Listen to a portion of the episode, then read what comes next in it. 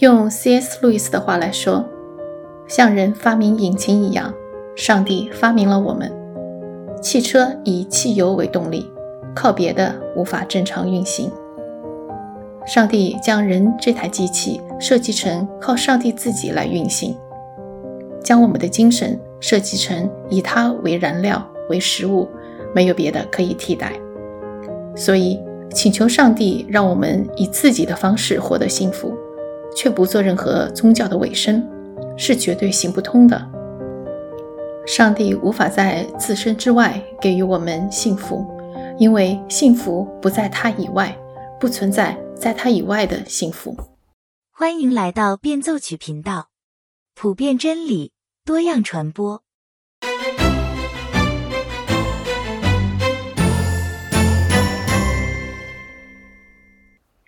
今天和大家介绍一本书《When Helping Hurts: How to Alleviate Poverty Without Hurting the Poor and Yourself》。中文的意思就是当帮助变成伤害。副标题是。如何在不伤害穷人和自己的情况下扶贫？这个标题乍一看上去有一点扎眼。帮助他人怎么会伤害我们自己和我们帮助的对象呢？然而，那些致力于此项工作的人可以证明，在很大程度上，帮助对两者都造成了很大的伤害。简单说来，当帮助变成伤害，告诉我们。贫穷有好多种，不单单是经济上的贫穷。这本书帮助我们更深地理解贫穷，更好地帮助经济穷人，让他们从贫困中走出来，而不是陷入社会福利的泥潭之中。同时，经济上富裕的人在提供帮助时，如何注意避免产生出上帝情节？这本书我会拆成两集来讲。第一集是讲。对贫穷不正确的理解会导致扶贫政策上的错误，伤害到接受救助的经济上的穷人和给予帮助的经济上的富人。第二集是讲真正有效的扶贫应该是什么样子的。在对北美国家的中产阶级的调查显示出，他们认为贫穷是一种缺乏，比如说缺钱、缺乏食物。缺乏干净的饮用水、医疗服务等等，也就是说，贫穷主要是缺少资源、缺少选择。然而，在不发达国家，对贫穷的理解却很不一样。世界银行在几年前对六十个低收入国家开展了一份问卷调查，接受问卷调查的这六万人要回答一个问题：什么是贫穷？贫穷对他们来说意味着什么？来自东欧的摩尔多瓦共和国的一个人说：“对穷人来说，什么事情都很糟糕，因为我们的生命里充满了疾病、羞愧、耻辱。我们什么都怕，我们就像残废一样，得靠其他人才能生存下去。没有一个人需要我们，我们就像垃圾一样，谁都想扔掉我们。”非洲几内亚比索国的一个人说：“我没法为家人提供食物，只有向邻居和朋友借。我两手空空站在孩子面前，看着他们饥饿的眼神，我无计可施，我感到耻辱。”东欧拉脱维亚的一个人说：“过去的两年来，我们没有和任何人一起庆祝过节日，因为家里太破烂了，没办法请别人到家里来。”我们也买不起礼物，所以也不好意思去拜访别人。这种与世隔绝让我觉得十分沮丧。我的生活里没有快乐，只有自卑。非洲乌干达的一位女子说：“穷人没有话语权，我觉得低人一等。”喀麦隆的一个人说：“穷人有一种无力感，他们无法让自己的声音被别人听到。”你有没有注意到？低收入国家的穷苦的人谈到贫穷时，通常是在讲内心的感觉。贫穷对他们来说就是羞愧、耻辱，就是低人一等，没有发言权，就是恐惧、无助、绝望、孤单。而发达国家的中产阶级也就是经济上的富人，以一种置身事外的角度来看待贫穷。他们更倾向从外部用量化的方式来定义贫穷，比如说受教育的程度如何，年收入是不是低于某一个数字，或者预期寿命低于平均寿命多少等等。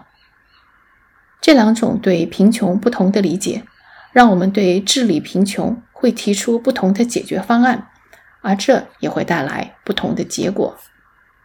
比如说。我们如果认为贫困的主要原因是缺乏知识，那么我们就会致力于去提高教育。如果我们认为贫困是因为社会上某个阶层的人对另外一个阶层的人的压迫造成的，那么我们就会致力于社会正义。历史上这样的例子很多，比如说法国大革命、苏维埃革命、纳粹对犹太人的攻击。一直到现在的种族正义理论。如果我们认为贫穷的原因是缺乏金钱和物资，那我们的重点就是会为他们提供这方面的支持，比如世界联合组织对非洲的援助。在过去的五十年里，非洲收到了一万亿美元的援助。这种援助效果如何呢？不管现在是哪一个非洲国家。他们的情况与五十年前相比，只有更坏，没有更好。现在的非洲居民人均总收入比七十年代的更低。非洲有七亿人口，一半以上每天的生活费不足一美元，预期寿命停滞不前，成人的识字率降低到一九八零年以前的水平。我们基本可以看到这样一个事实，那就是。在非洲持续投入五十年，金额高达一万亿之后，非洲国家的境遇并没有得到改善，甚至还有恶化。我们禁不住想问一句：为什么？打个比方来说，医生在诊断时可能会犯两个类型的错误：第一，他们只是头痛医头，脚痛医脚，没有找到病根；第二种是他们根本就误诊了。在这两种情况下，病人不仅不会好起来，还有可能变得更糟。国际社会对非洲的援助就犯了这两个类型的错误。贫穷的本质到底是什么？诺贝尔经济学奖的得主写了这样一本书《Poor Economy》，中文的名字正好也叫《贫穷的本质》。这本书说的有点道理，网上介绍的也很多，我在这里就不多说了。然而，在我看来，这本《当帮助变成伤害》对于贫穷的定义，比《贫穷的本质》这本书定义的更加完整。用 C.S. 路易斯的话来说，像人发明引擎一样，上帝发明了我们。汽车以汽油为动力，靠别的无法正常运行。上帝将人这台机器设计成靠上帝自己来运行。将我们的精神设计为以它为燃料、为食物，没有别的可以替代。所以，请求上帝让我们以自己的方式获得幸福，却不做任何宗教的委身，是绝对行不通的。上帝无法在自身之外给予我们幸福与平安，因为幸福不在他以外，不存在在他以外的幸福。这也就是说。当我们切断了与神的联系的时候，我们就没有了燃料，没有了食物。我们切断了与那能给予我们一切丰盛的源头的联系。如果有这样一个人，他住着价值千万的豪宅，还有好几辆超级跑车，事业也很成功，然而他正在和妻子办离婚，子女不和他来往，也没有一个可以相信的朋友，他一样是个穷人。只不过和住在贫民窟拿救济的经济穷人来比，他是亲密关系上的穷人。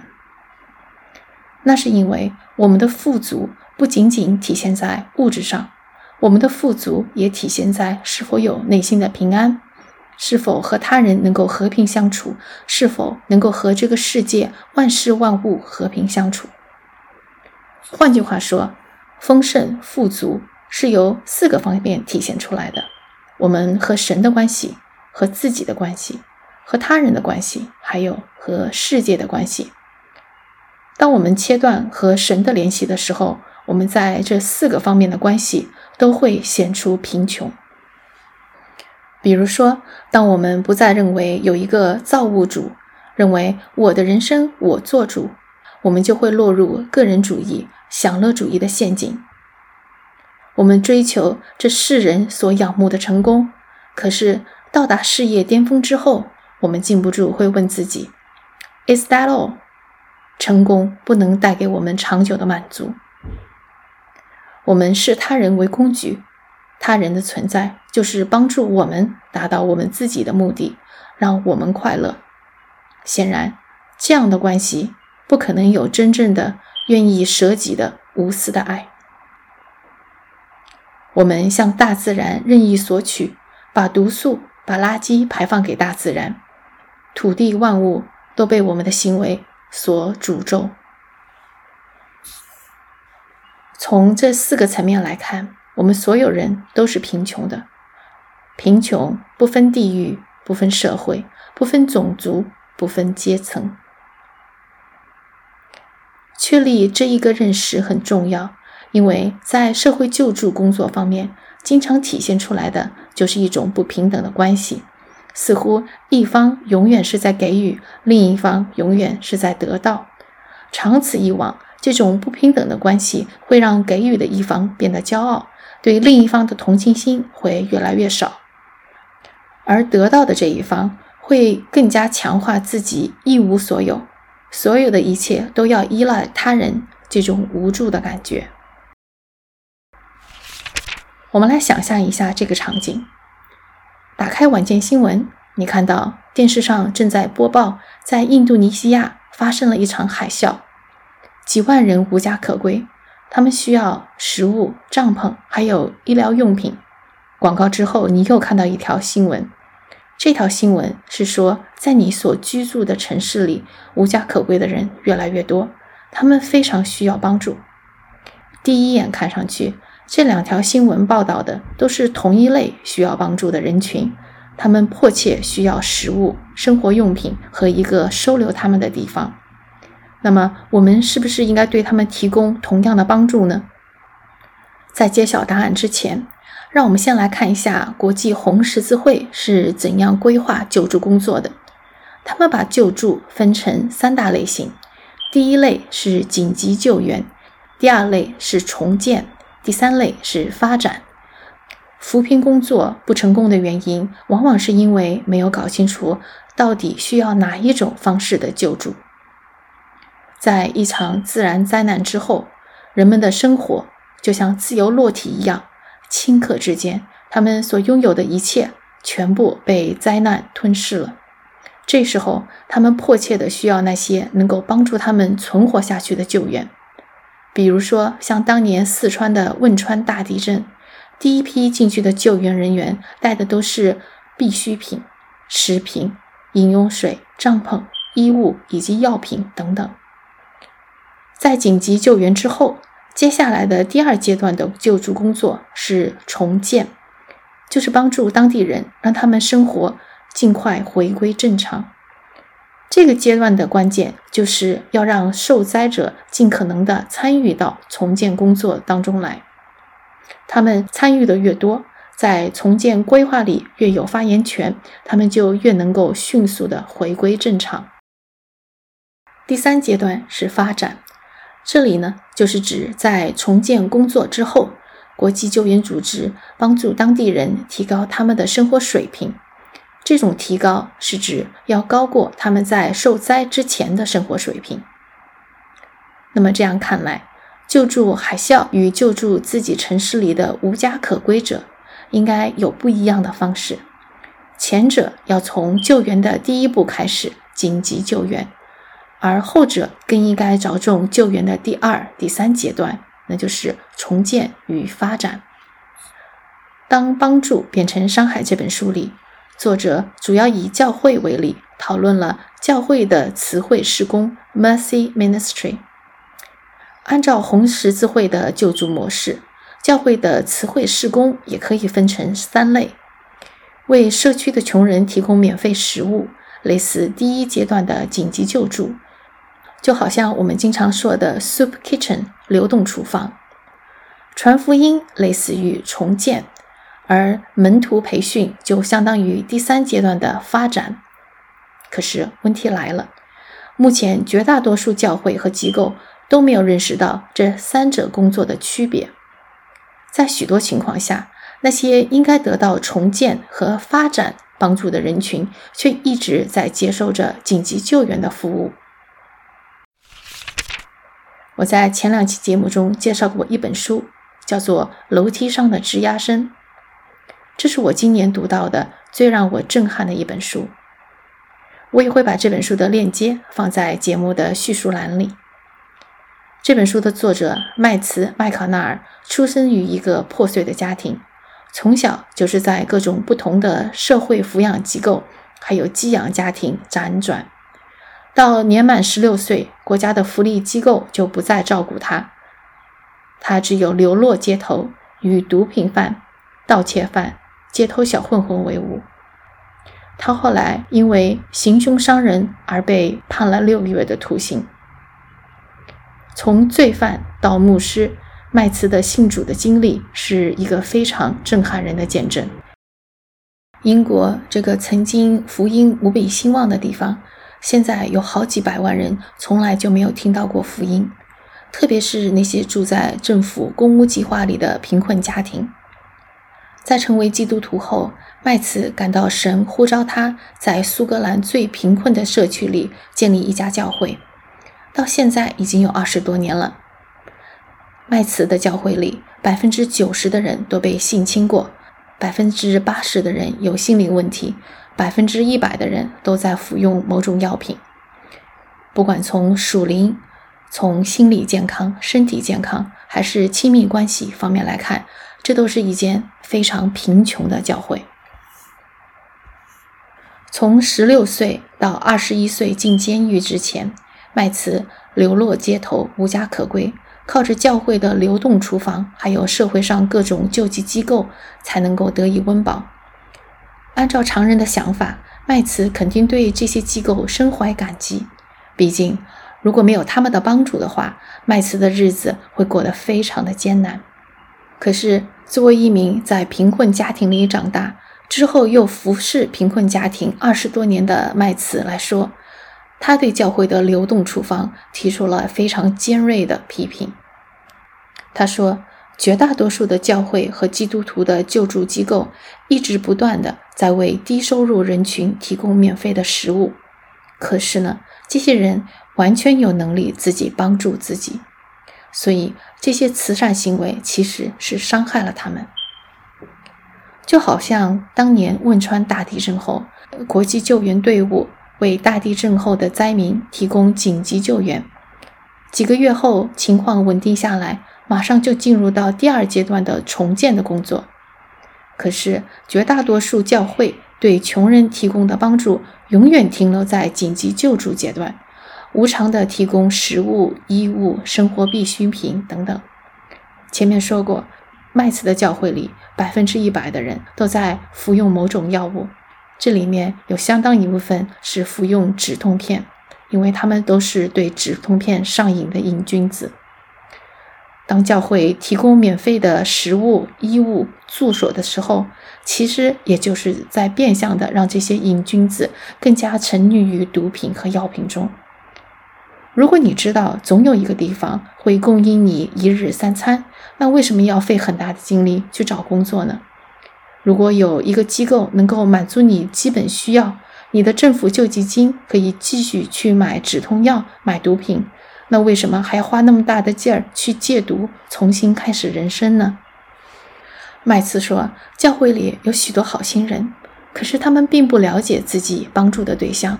所以很多时候是好心干坏事儿。当年他流落街头的时候，不管在哪个城市，他总能找到教会提供的免费吃喝的地方，还能洗个热水澡，在干净的床铺上睡上一觉。要得到这一切，其实很简单。在麦茨看来，这就好像一场面试。你走进房间，你知道这些人想听到什么，然后呢，你就照着他们想听到的内容回答他们。麦茨会摆出一副可怜巴巴的样子，讲述着自己悲惨的境遇，然后还会请教会这些发放食物的人来帮他祷告。这样子，这些人就会非常高兴，觉得自己的付出很有成效。他们回家以后，就会和自己的家人朋友分享今天自己怎么样帮助了穷人，还传了福音。麦茨不是批评流动厨房的这种善功，他批评的是。绝大多数的教会，他们的善功仅仅停留在这一步。这种变相赞助上瘾者的生活方式，当然是基督徒不想看到的。那么，具体应该怎么样去帮助呢？这就是我们第二集要讲的内容。好了，今天的节目就到这里。如果您喜欢的话，欢迎在节目下留下评论。我们下一期再见。